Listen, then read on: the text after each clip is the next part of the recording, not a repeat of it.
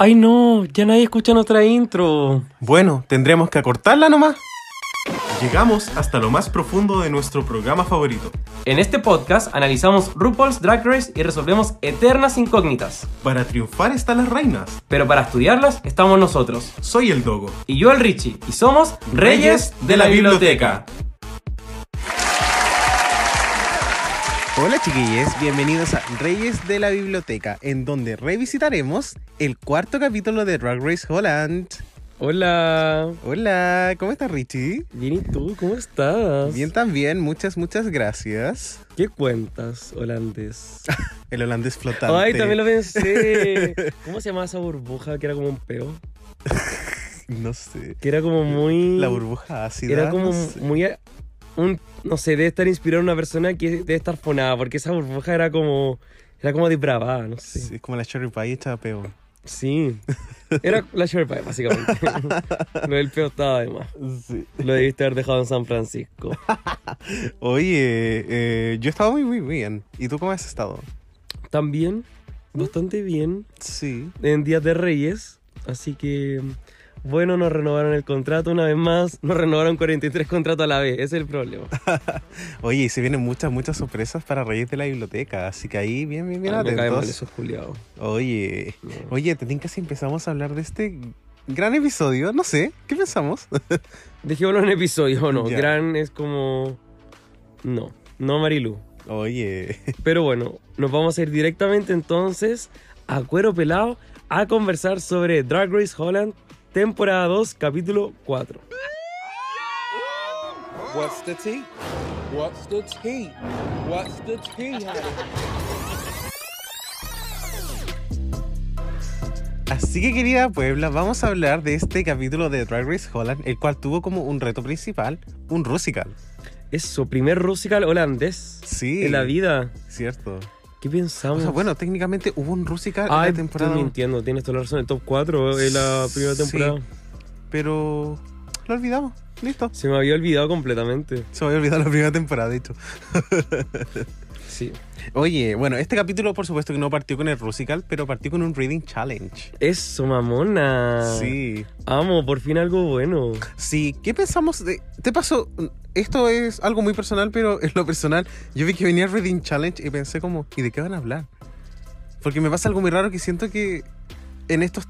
Este, esto sucede en el cuarto capítulo, pero siento que no han habido muchas storylines fuertes.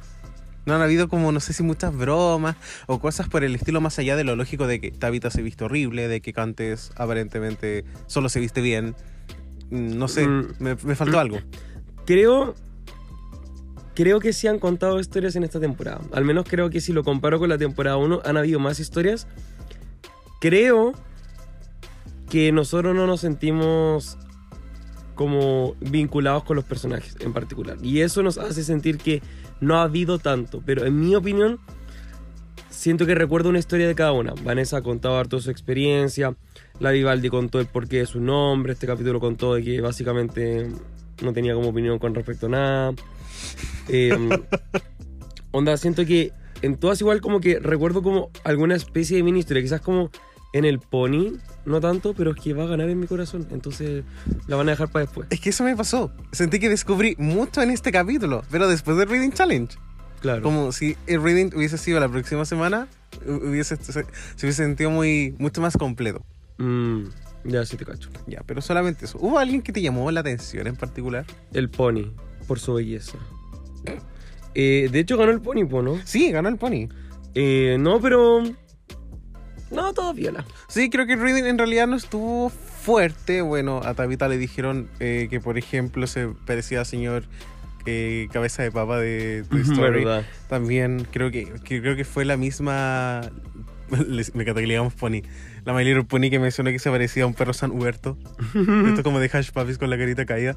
Eh, bueno, y otras cosas como de que a Contes le decían que, bueno, que ella había tenido un win y que se llamaba Contes, entonces yo no iba como a poder contar más wins. O que Mm, también que tenía muchos sugar daddies, pero que no le iban a comprar talento. Eso, como un poco lo típico. Pero esa, esa talla igual tuvo un buen delivery. La del talento, como filo. Sí, ¿a qué le dijeron algo de la fundación Make a Wish? A la Vivaldi, Verdad. que también fue la Puni. muy, muy chistoso. Eso, así que fue interesante. Creo que es que creo que yo ya no tengo expectativas esta temporada, pero eh, mis pocas expectativas igual las cumplió. Pero eso no significa de que esté como bastante contento. Mm, sí. Soy un Mesías Bottom. Sí, algo que me llamó la atención es que los Reading Challenge por segunda temporada consecutiva trajeron como una queen legendaria como a, a juzgar. Ah, eso. Sí, en este caso fue Dusty uh, Gersanovitz, que Yo es una drag queen. conozco a Dusty Ray. Nadie más me importa. A la buena que conocí, a la Dusty que conocí. Oye, lo hizo increíble. Casi estuvo en un double chante. Sí. Said no one. que como que expliquemos eso, porque yo sé que estamos pensando lo mismo. Sí, sí, lo del video de Lidoso. Eso, el Lee Dawson, ya, si es que no saben quién es Lee Dawson, vamos a tener que hacer un capítulo aparte para eso. Pero hay un video de Lee Dawson donde la. Como que la RuPaul cuando termina este lip sync dice, Ladies, eh, that is what we call a lip sync for your life. Y la, sale como la estoy pensando así como, ay, las dos nos vamos a quedar, las dos nos vamos a quedar. Y después se va y dice, whoops. Pero está muy bien hecho. Sí, si alguien, nos, si alguien nos quiere pedir el video, por favor, háblenos por interno. Debe estar por ahí. Creo que es la primera vez en mi vida que hablo de Dusty Ray Bottoms en el podcast. Y, en y por algo, casi 100 y- capítulos. Y, es por algo malo. No, ya hablamos de Dusty Ray Bottoms en nuestros primeros episodios. Porque hicimos un trivia fact. Del cual del. Ah, de hecho, como en los primeros tres fue esa wea. Sí, de la única queen que es, en una temporada regular se ha cambiado la ropita. De hecho, está en una infografía Dusty Ray Bottoms en nuestro podcast. Es como nuestro quinto post. Oh, cuático. Dusty, en verdad, siempre fue lo más importante para nosotros. Sí. Grande y mugrosa. Esto fue hace un año. Oh, Dusty Ray Who Bottoms. Ya, filo. También otra wea, otra wea que Cacha- hizo Lidozon. Oh, Cacha el nivel de Holanda para que Dusty Ray Bottoms sea más interesante. Madre. Por favor, volvamos al tema. Focus. Sí, bueno, eh, My Little Pony ganó el desafío y se ganó para ir unos premios, pero lo más importante es que le dieron a elegir los roles del Rusical. Este Rusical llamado Cinderella. Eso. Y, y no era de Dura. Era No. de era de Ru. Cierto. Y bueno, los, ¿Qué, qué pensamos de que sea Cinderella, onda? Como. como ya entendemos que es de RuPaul, pero pudo haber sido Cinderella y listo. Porque la vieja ni está de invitada, pues. Weón, ¿qué onda ese contrato, RuPaul? Por favor, déjate de aparecer así como en cameos. Bueno, este- ¿Quién te hizo tanto daño? Esto es como una temporada de America's Next Model. ¿Por Donde? Tara Banks mete su nombre, su trademark. Mete como el chai, Oh. como en, en sus weas. Me carga. No sé. Pero, en fin, me- mete como su chai y su smice como en donde... ¿Qué siquiera- ahí? Como Tara, como el diminutivo. Mmm, ya. Y el smice que es como su, su palabra que inventó aparentemente. Pero yo encuentro último de egocéntrico porque la vieja manda videos grabados. O sea, la vieja cero conexión con la temporada. Entonces, por último, si hubiese estado después invitada a- en la final, probablemente me voy a callar. Ahí lo voy a entender. Pero en lo que a mí respecta, Es eso que no va a pasar. RuPaul no va a ir a un a un panel a estar de invitado. Como que eso no, Qué no va a pasar. Onda, o es la Quintrala o es la Doña. Pero ella no va a ser Adela Secal en, lo, en los Pincheira. Como, por favor, no me vengas con weas. Oye, bueno, eh, al final la Puni decidió los roles y los roles quedaron así. La Puni se quedó como la hada madrina y el príncipe DJ. Eso. Eh, Vanessa se quedó como la cenicienta. No, Cinderella. Cierto, oye. La Kita Minaj se quedó como la caperucita roja. Un rol para que Mm. todas hicieron, en el cual todas hicieron casting. Eso. Y la, la Puni dijo como, pero es que nadie me ha impresionado. Weón. Y eh, la caperucita roja era un rol fuerte. Como Sí. tenía muchas, muchas partes. Y de, y de Cante se lo quería, la batúa. Que iba a ser ahí ridícula. Ya también tenemos a la Ibeliz, que era la sirenita. A pesar de que en el, en el subtítulo decía como Gerda the Mermaid. Como la sirenita Gerda. Que Mm. asumo que debe ser como el nombre típico del cuento, quizás. O quizás también como a veces los nombres cambian, entonces quizás uno se llama Ariel en Holanda y se Mm, llama como Gerda. Greta Thunberg, no sé, esa weá que acabas de decir. La sirenita Greta Thunberg. Eh, Tabitha quedó como la madrastra. Eso le quedó muy bien. Sí, Esto fue como Silky diciendo como. ¿por qué me dieron Oprah? como bueno, como, ¿por qué no? She's igual. playing the fat card. The Old Card. También tenemos a Vivaldi que hizo de Blanca Nieves, de Cantis que hizo a La Bella Durmiente. Y esos fueron los roles. Ya mira, yo me vi Once Upon a Time, así que estoy listo. Amo. Mentira que es la cuarta temporada, de hecho. cuando llegó la Frozen. Sí. Bueno, y hasta ahí, hasta ahí quedamos. No, no hay que terminarla, todo. Sí, sí, hay que terminarla. Oye, bueno, antes de que empezara el Rusical, eh, sucede esta conversación que tiene eh, Vanessa con, creo que es con Decantes, si no me equivoco, donde habla de su, de su, cómo ha sido ser trans, básicamente. Y contó que en un momento ella se sintió muy como cenicienta, como que el rol le gustaba mucho porque Mm. ella en algún momento terminó eh, limpiando lugares y que además, puta, como que sintió que mm, la comunidad le dio la espalda cuando ella hizo su transición. Y eso fue súper fuerte. Como le dieron mucho, mucho, mucha, mucha pantalla. Y, y qué brigio, porque siento que hoy en día también RuPaul o, o el programa, lo que sea, un poco ha enmendado la cagadita que se mandó con los, richos, con los dichos de la vieja RuPaul la- del agua transfóbica. Pero oye, hoy en día siento que mujeres trans ya están como más en la escena. Onda de. Tenemos como referentes, onda finalistas ya, Kanye Sonic. eh, otras personas que algún día. La, eh, como hombre trans también, un poco representando a la comunidad, etc. Pero claro, como que en algún momento ser mujer trans también un poco jugó en el límite para muchas personas en su mente sobre si eres mujer, ya querías ser mujer y ya eres mujer y exacerbar y la weá y todo. Y lamentablemente hasta el día de hoy, pues con en UK3 volvemos a ver también esa conversación que se reactiva. Claro. Gente haciendo videos así como de, ¿por qué tengo un problema con Victoria Scone? Y es como, weón. Hoy ese culiado se llama Daniel Pérez. Tu madre, qué vergüenza. Yo tengo un alumno que se llama Daniel Pérez. ¿En serio? O sea, tengo varios. no es como el nombre más, más único. Pero. Pero tenéis varios estudiantes que se llaman Daniel Pérez. sí. como tres. Ya. Pero que es Daniel Pérez, pues, Pérez es un apellido muy común. Ya, pero lo encuentro terrible, pero creo que esta conversación eh, sirvió muchísimo y como que rico que el rol le haya servido para sentirse identificada con, con Ujú. todo. Sí. Eh, ¿Qué pensamos ahora del Rusical? Fue entretenido. Eso, saludos. Terminó el capítulo.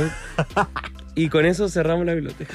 No, no, a mí me gustó mucho. Tenía pocas expectativas, no en términos de la producción, porque siento que eso sí ha mejorado. Pero el tema del lenguaje, el tema de cómo iba a ser, me imaginé como Claro, esa es la barrera nomás que existe. Claro, pero creo que se sintió bastante moderno, me dio poco cringe, que esto siempre me pasa con los rusicals. Como que hay voces que a veces son tan como animadas y la Mm. wea. Y entiendo, es un rusical, tiene que tener una parte que sea como, no sé, como ciútica. Sobre todo si la temática es Disney. Claro, Entonces, tiene que estar esta parte más extra, sí. digámosle de cierta forma.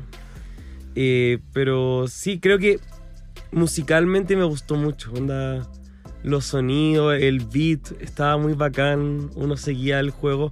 Y claro, al final era tan importante leer el subtítulo para que tú entendieras lo que estaba pasando, pero lo tenías que leer rápido. iba Como que esa wea igual fue como un culo. Un, un culo feo, más encima. Ni siquiera un culo bonito. Sí. Y, bueno, nosotros hemos probado con subtítulos en español y en inglés y definitivamente los subtítulos en inglés se acercan mucho porque sentimos que es del, del holandés al inglés, pero cuando uno lo ve en español es como del, del holandés al inglés al español. Es que el del español es como español de traductor. Es, es- son las traducciones literales. Es una vergüenza la wea en español. Entonces, sí, pues. Como que nadie, nadie, na- nadie le pagó hora extra al traductor. No, o sea, practicante es dónde están. Oh, qué vergüenza. Onda, falta pega. Ay, Hashtag hay pega en LinkedIn, por favor. Busquen a alguien. Ustedes pueden. Terrible, atroz quedé. Oye, ¿quién fue tu favorita? El pony. ¿Qué? No, no, eh, pensé que iba a decir como el pony y alguien más. Ah, que me miraste con cara de ahueonado culiado, como de una respuesta en serio. Eh, no, el pony, porque el rol era el más entretenido, porque, o sea, tenéis los roles, activa y pasiva, y creo que mm, pudiste mostrar mucho de ti, y me gustó la wea. Creo que fue... Fue, fue interesante. Y creo que fue innecesario también que hubiese. que se fueran dos roles. Onda. Ese musical estaba hecho para ocho personas. Y. No sé. No sé. Habrán cambiado algún orden, un reto y ahí chao. Yo creo. Eh, a mí igual me gustó el pony. Creo que fue la mejor y también me gustó mucho eh, Vanessa. Creo que Mm. tuvo muchas, muchas, muchas líneas y no creo que haya flopeado. A mí me llamó la atención que fuera low. Sí. No sé si estoy así como full, oh, la wea, pero sí.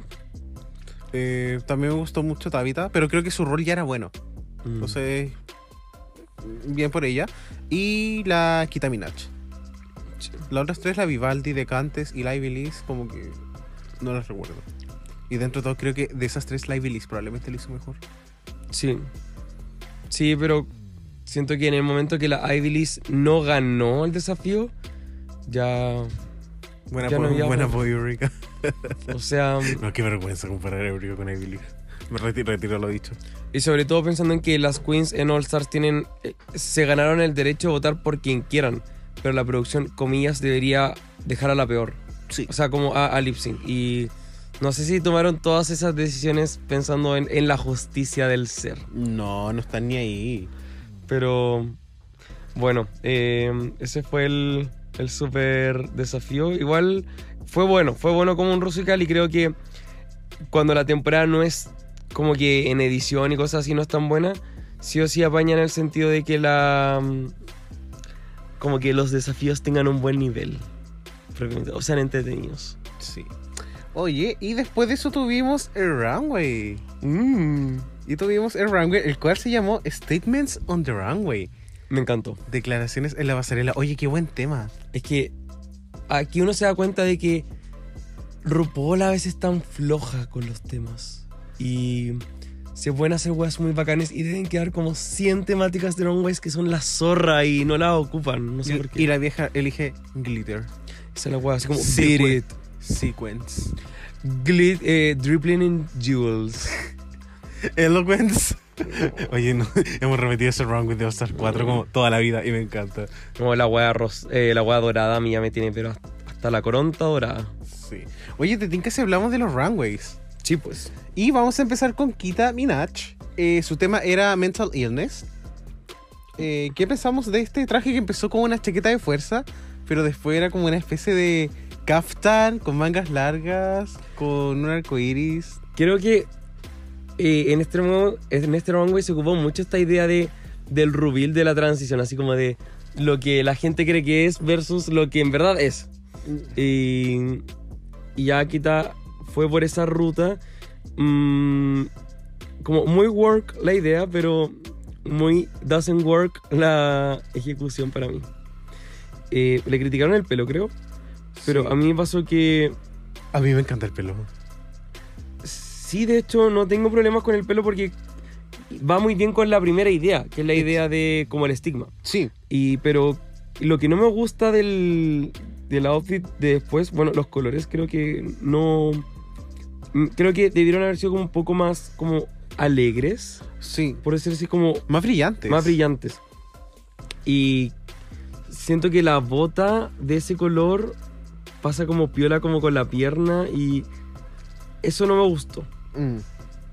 Quizás la bota pudo continuar a haber sido blanca con el traje y los como que los colores se concentraban arriba, no sé. Claro, a mí me gusta el color de la bota porque siento que es el color de las correas de las camisas de fuerza. Pero sí estoy de acuerdo ahora que vemos la foto en que pudo haber sido o más corta, o más larga, u otro color de panty. Hubiese quedado muy, muy, muy, muy bien. Sí. Eh, eso, dinamita o cualquier cosita. Yo le doy dinamita, me gustó. Pero soft. Yo le doy cualquier cosita, pero soft. Em, eso, los lentes. mm, no, cualquier cosita. Chao, amigo. Vamos ahora con otra que yo creo que no fue cualquier cosita. Que fue eh, la Pony, My Little Pony. Su traje estaba inspirado en la adicción al alcohol. Oye, ¿qué pensamos de este concepto? Fuerte, o sea, el concepto ya era bueno, la ejecución fue mejor. Porque el pony era. El pony rompió botellas y ella era la botella rota. Onda, el cuello era como la explosión. El traje ella, era el ella vino. líquido. De verdad que. Amazing Showstopping Never Be the Same. Lo encuentro brutal. Hermoso. Gran trabajo, Pony. Y, Creo- y- es- siento que es tan sencillo el vestido. Me gusta mucho, es como.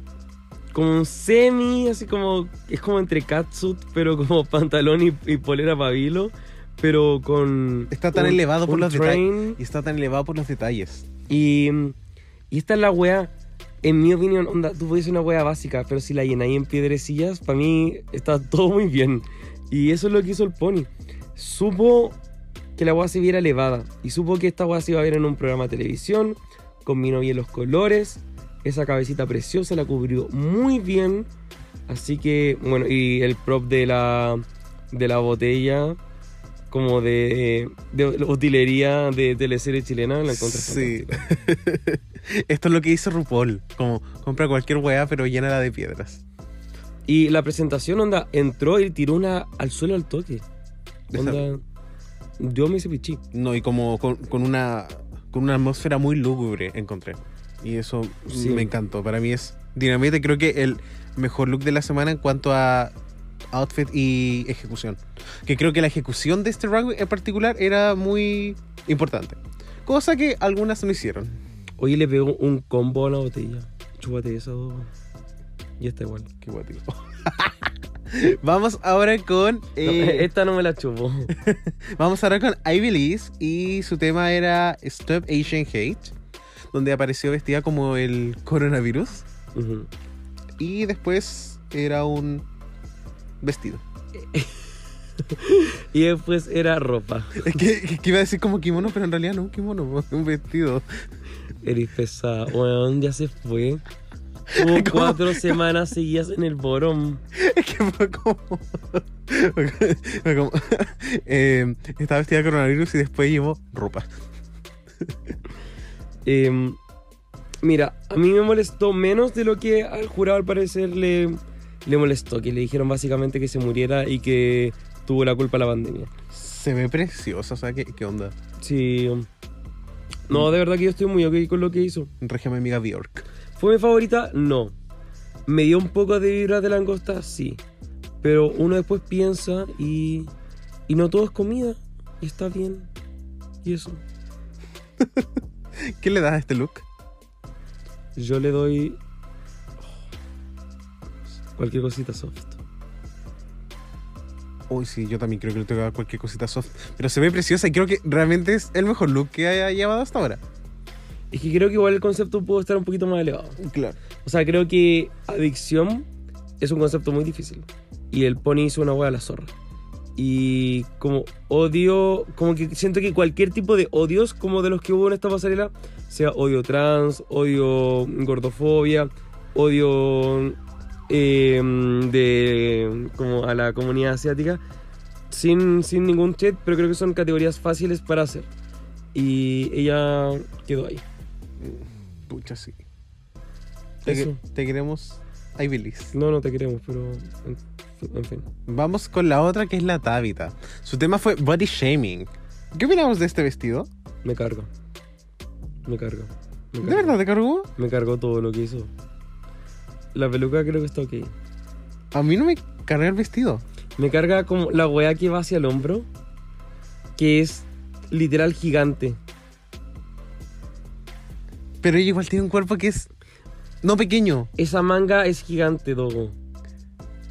Dogo, la manga es gigante. Pero sácale la manga. Sería un vestido de cóctel. ya, pero el look se presenta como un todo, no le puedo sacar algo. No sé, a mí. Star Superstar Carson Crazy no me enseñó eso. Carson Kressley ni siquiera hace ropa. ¿Y tú haces ropa? ¿Y, y te estás comentando un podcast? Estoy seguro que toma más máquinas de cosas que Carson Kressley. Así no Estoy me seguro que no.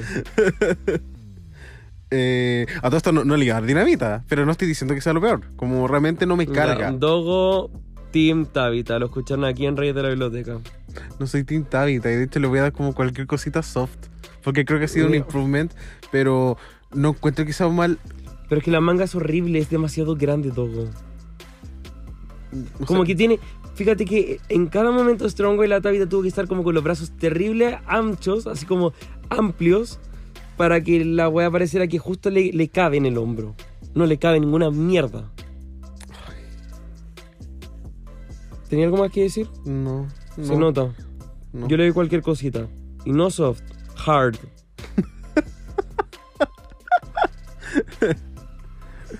Ya, vamos ahora con Vanessa Van Cartier, que su tema era. eh, Como Trans- Trans. que no, creo creo que era Trans Pride. Su statement. Ah. Em, en fin. Bueno, ¿qué opinamos de este vestido? Bueno, Vanessa en un momento apareció con una capa que decía como, eh, como una capa muy transfóbica y después se sacó esto y sacó a relucir este bello vestido que esta peluca se me hace un poco familiar. Lo hablamos. Eso, pareciera ser que es la peluquita que le pasamos a la Tabita. Para la semana 2. Eso. Y con el rostro tan delicado de la Tabita, no se vio muy bien esto. Pero bueno, Pero porque con Vanessa se ve preciosa. sí. Y eso, Me el gusta, vestido está bacán. ¿Sabes qué me gusta? Me gusta mucho este vestido y dentro de los outfits que han tenido colores de la bandera trans, creo que este es uno de los que creo que ha sido Sí. mejor ejecutados. Recuerdo esta weá que utilizó la Gottmik en el traje de en la pasarela de Trains, Ah, me que era como tres papel crepé con un secador. Y Mm, Bueno, y de hecho, ¿qué más hemos tenido? La Kylie también en el Blue Ball, que fue como muy nada. Killer Queen de fue, Veneno. Fue Cristina Aguilera. Retráctate. No, pero dicho eso, fue, fue un cinturón. No se me ocurre que otras cosas. No, saldrá más. En fin, Uy, perdón. Ya. Eh, y eso, pues. se ve guapa mi amiga. Sí, Le voy a dar dinamita. Se ve bien. Vanessa es como. Es vieja, eso sí. Siento que. Como el estilo señora. Señora. Se ve tan señora, pero, Miss Continental. ya ha demostrado versatilidad. Si la semana pasada demostró toda la versatilidad que se necesitaba. Así que ella podría utilizar su vestido guayo toda la temporada y va a estar todo bien. Pero. mm, De verdad que tú la veías acá y es como. Señora, retírese. ¿Por qué usted está jugando al modelaje en una cruz verde? ¿Está todo bien en casa? Necesita que llamemos a, a su contacto de emergencia. Oye, pero le estoy diciendo viejuja como si tuviera 70 años y aunque tuviera 70 años da lo mismo, pero tiene de- Vanessa tiene 41 años, creo. Mm, Y una Lola. Una Lola No. señora y está bien. no, tiene 41 años en cada Lola, pero esa es otra historia. Juliao. Ya, vamos ahora con esta. Ya, esta es, que- esto es algo que yo quería conversar. Que era de Cantes. Su tema fue Breaking Boundaries. Yo estoy agradecido porque esta categoría en verdad permitió que la gente diera como declaraciones, ¿cachai? De Countess fue una persona que en verdad la rompió y, y nos dejó a todos pensando. ¿Cómo alguien puede hacerlo tan mal? Oye, ¿qué wea ese statement? Como. Su statement es como. Siento que el statement de Countess es statement. Ando así como. Como que tú eres capaz de hacer un statement. Claro, el tema es como discriminación. Yo voy a hablar de la discriminación en general. Sí. ¿Sabes? Ay, lo que me da rabia es que creo que es un look tan bueno. Realmente su look encuentro que se ve preciosa. Me da muchas vibras de Miss Famous, Flores and the Machine.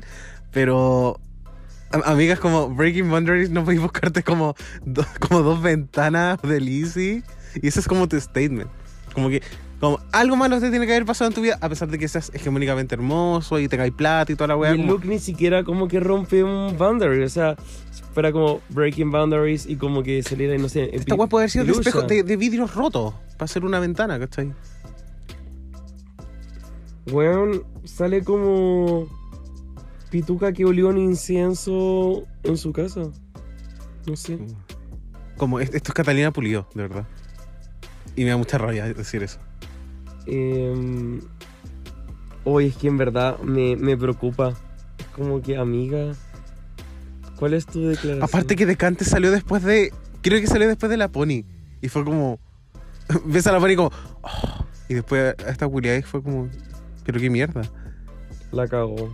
Oye, la gente la, la odió. Como que detestó este concepto porque. Cero statement.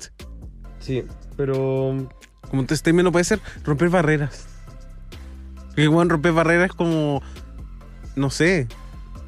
No, no sé, no sé qué. Como que es tener barreras, tener flojera y tener que ir a comprar el pan a tu casa. sí. En tu casa. Como, eh, eso es romper una barrera. no sé. Eh, bueno, para mí cualquier cosita. Porque no cumplí con la categoría. Pucha, sí. Y es como, de todos los conceptos, realmente fue el más débil. A pesar de que se vea linda, pero. mm, Eso no vale nada. Es que claro, como que That means nothing. sé que ni seas la marca tan fuerte, hasta la Tabita lo va a hacer mejor porque ella sí cumplió la tarea. Sí. La cumplirá fea como siempre, pero la cumplió, ¿cachai? ¿Por qué tú te ríes? Yo estoy hablando muy en serio. No puedo, me da mucha risa. Tu odio con la Tabita. Ah, no, yo la quiero. Fuera de la competencia. sí, sí, la quiero muerta. Oh, la wea. Stop fatfobia. Stop tabitafobia. ya, Tabitafobia sí, eso sí. Tú, pero tú también eres gordofóbico, ¿no? No, porque entre gordofóbico. entre gordos. Entre... O sea, eres gordofóbico y tenés baja autoestima, ¿no vi? Todo mal. Yo me puedo guatenear con la Tabita. Pero la Tabita me dobla la edad, así que. La tabita será gorda, pero no es de cuerpo diverso. No, no entra en esa categoría exclusiva para nosotros y Calisteria. Y maybe Eureka y Silky. Uy, uy, hablando de conceptos pobres, vamos con la Vivaldi. Que primero que todo se ve preciosa, pero. ¿Qué pensamos de su concepto?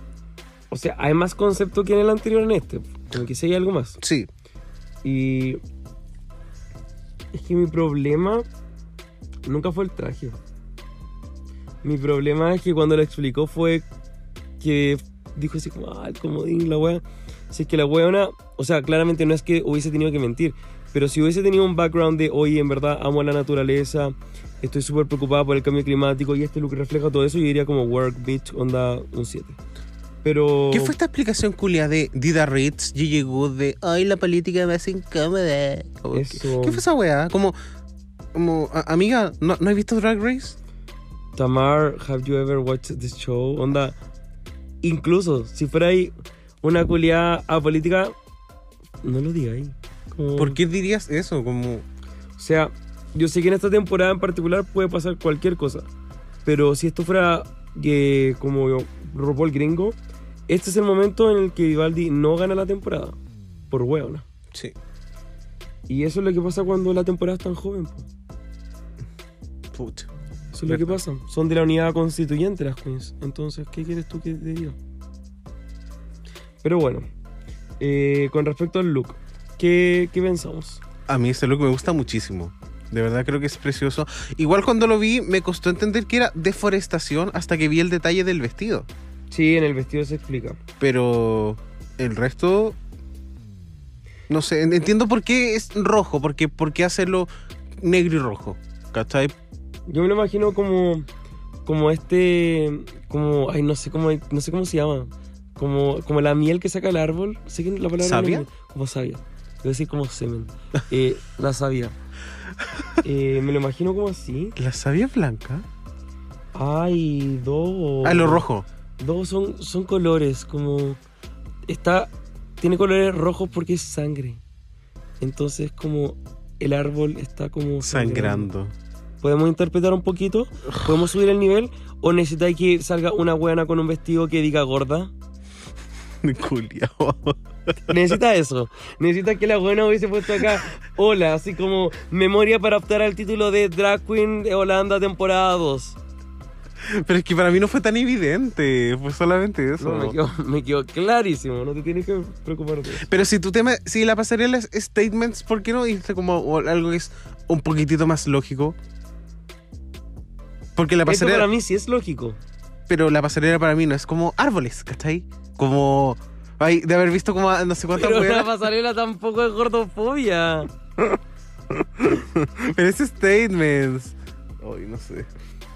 Pero, no, como que siento que tu comentario es como aplicable de la temporada 2. Así como, ¿por qué no fuiste más literal? No sé, yo como que ahora recién lo estoy viendo en la foto y ahora entiendo por qué es deforestación. Pero cuando lo vi, no. Porque no, me costó entender como los detalles, porque solamente está la parte del vestido. Ese es mi problema. Pero es que para mí es como la madre naturaleza. eso, ¿cachai? No sé, Ya, de, eh, de- eh, de Hércules, pues yo creo. Entiendo, entiendo que pudo haber ido un poquito más evidente para gente como tú. Pero. Sí, ya dejémoslo en eso. Sí, no, es que para mí es como demasiado demoníaco. Es solo eso. Perdónala. Perdónala por no llevar dos marcos con palos de maqueta y romperlo en el runway. Perdónala. Perdónala por no llevar un vestido con el hashtag gorda. Perdónala. Oye, bueno, ya, en fin. Claramente, eh, la ganadora de este reto fue eh, Malir Puni. ¿Por qué? ¿Por qué no? Porque fue excelente, Amazing Showstopper, Same, Complete Unique, etc. Y eh, Lip Sync se fue de Cantes con I Believe. Uf. Pretends to be Chuck. Y hicieron Lip Sync de Free Your Mind de Embow. Oye, ¿puedo hablar de esta wea como de las canciones repetidas? Esta canción me gustaba. Yo siempre había querido que fuera lip sync. Hasta hace una semana. Porque ya fue. Weón, qué verga. Qué verga.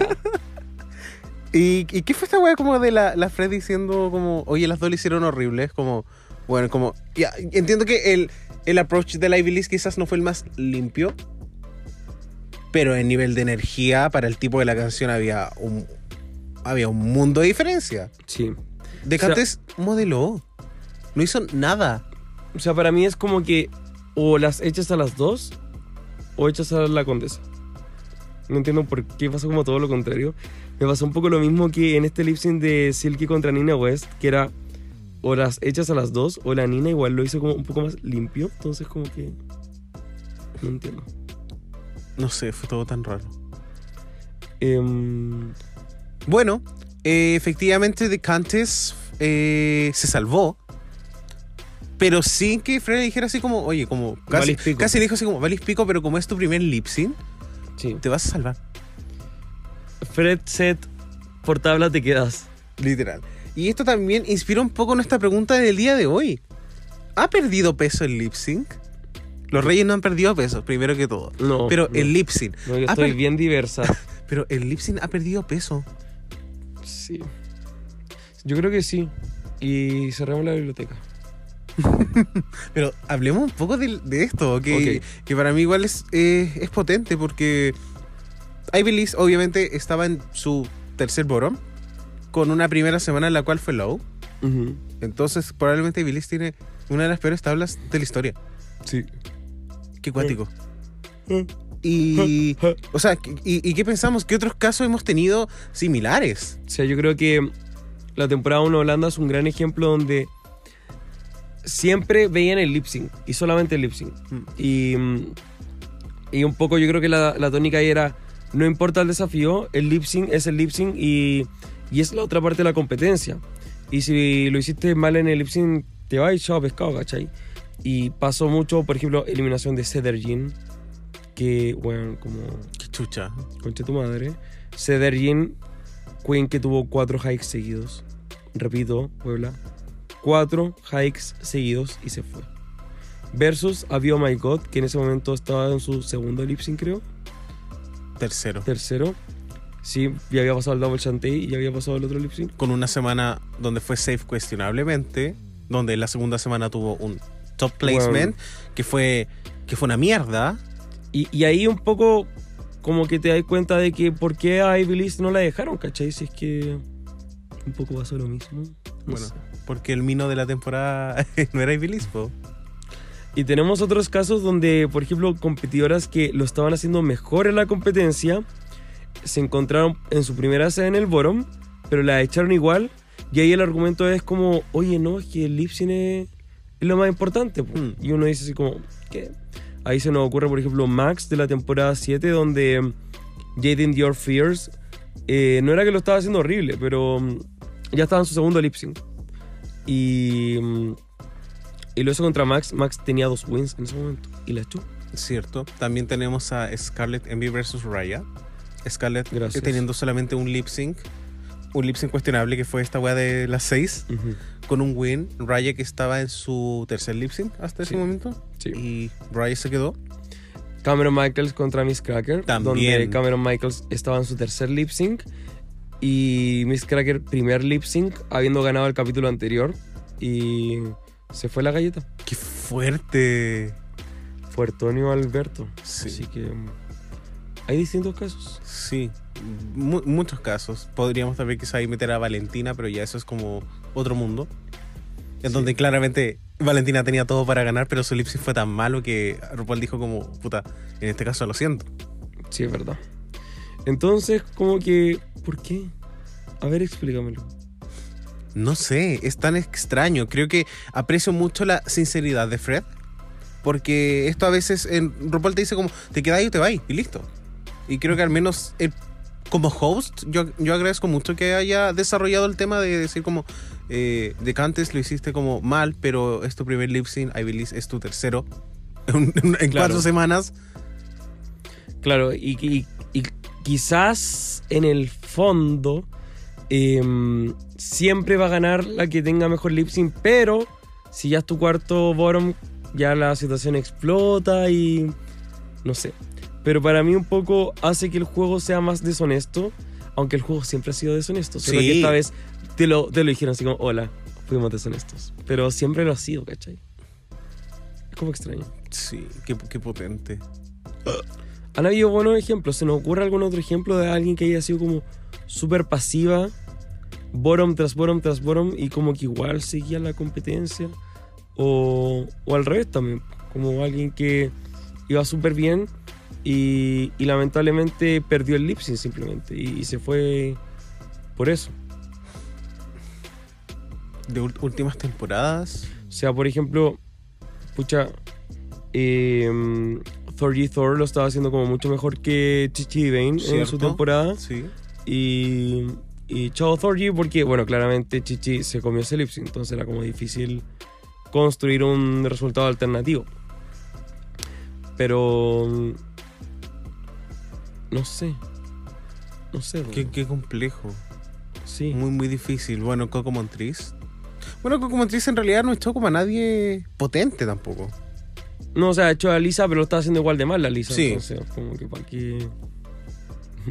Echen la... ¿Te cachai ese lip sync? La hubiesen echado a las dos. No, no, pero era imposible. No, qué anticlimático para la temporada haber hecho un 12 shade. Es, todas las decisiones de esa temporada fueron, pero... Perfectas. Oh.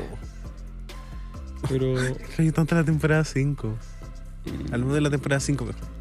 bueno, y también eh, creo que la, la Candy Muse, porque también he hecho la Olivia Lax, que tenía más queens, también podría ser como un buen ejemplo. Sí, Aunque Olivia también es como un caso. claro. Y bueno, la, ta- la tabla de la Candy igual está inflada. Súper inflada. Qué gordofóbico. Ay, pesado, no, weón. ya, Dogo, por favor, para. ¿Cuándo tú vas a detenerte con todo esto?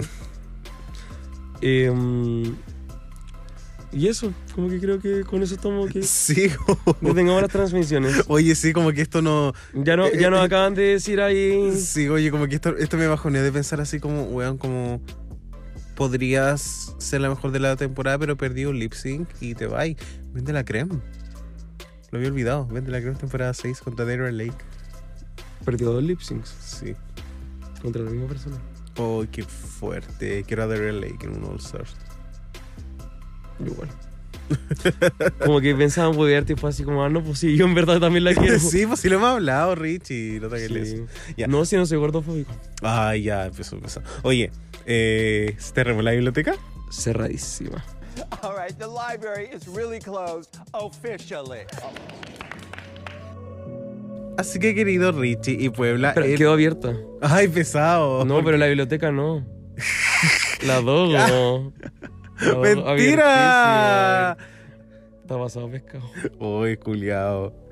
Oye, no, pero ya, cerrando la biblioteca, nuestra pregunta había sido: ¿ha perdido peso el lip sync?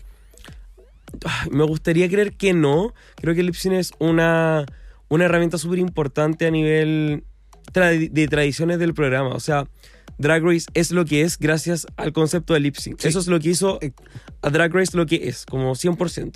Entonces, el lip sync es como eh, audiovisualmente lo más importante de ver, pero creo que en términos de decisión, el 70% de las veces ya está la decisión tomada antes de que el lip sync comience. Y sabemos que la producción quizás se sientan y dicen, ok, esta queen ya ganó el lip sync, no tenemos nada que hacer, pero en el otro 70% de las veces es como, ¿sabéis que tenemos material suficiente para poder hacer que, para mostrar que cualquiera de las dos podría ganar? ¿A quién queremos que gane? Punto. Súper, súper de acuerdo y sabemos que eso ha pasado y. Qué pena. Qué pena cuando la weá no es. Sí, qué justa. pena. Qué pena porque ahora es tan evidente, quizás hace tres temporadas no era tan así, pero Race llegó a un punto en donde creo que a mí como super fan me empieza a decepcionar un poco. Sí. Me da miedo. Deberíamos dejar de hacer este podcast. Sí, vamos a hacer solamente los recaps de Drácula. Amo. Yo les tengo mucho respeto a los bullets. Sí, porque son justos. Y voy a hacer recaps también de Pasa la Draga. Creo que los jueces de ahí todavía no se ahueonan. Amo. Oye, Richie, con eso estaríamos entonces con este Eso, recap. mamón. Estamos. Buena Puebla.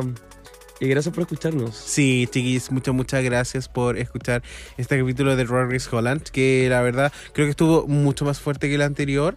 Y bueno, ya llegamos al top 6. Esta weá se va a acabar como en un mes. Qué bacán, me alegro mucho. Oye, besitos a todos, todos, todos. En la parte de la cuerpa donde más quieran.